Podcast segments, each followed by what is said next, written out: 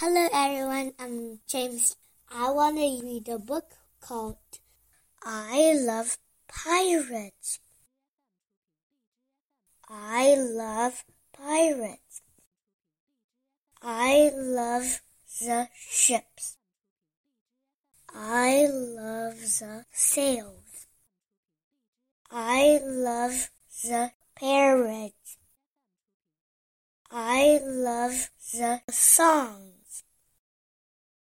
I love the gold. I love the flags. I love the ropes.